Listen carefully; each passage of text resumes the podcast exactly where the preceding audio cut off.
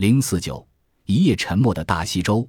柏拉图在书中描述，大西洲是一座副热带岛屿，方圆三千九百八十八万平方千米，人口估计有两千万。岛的北部，崇山峻岭绵延不断，形成一座天然屏障。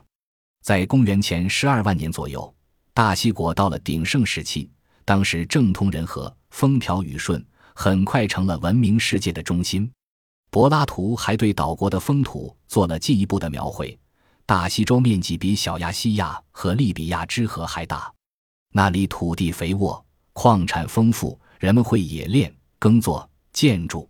那里道路四通八达，运河纵横交错，贸易往来十分发达。为了攫取更多的财富，他们四处扩张，有强大的船队，曾经征服了包括埃及在内的地中海沿岸大片区域。不料灾难降临了。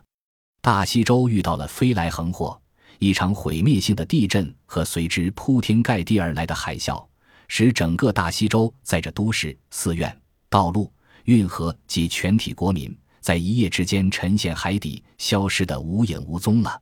历史上真的有这么一个大西洲吗？那么它又是怎样神秘失踪的呢？柏拉图去世三百年以后，另一位希腊学者德拉托尔偶然发现了一块石碑。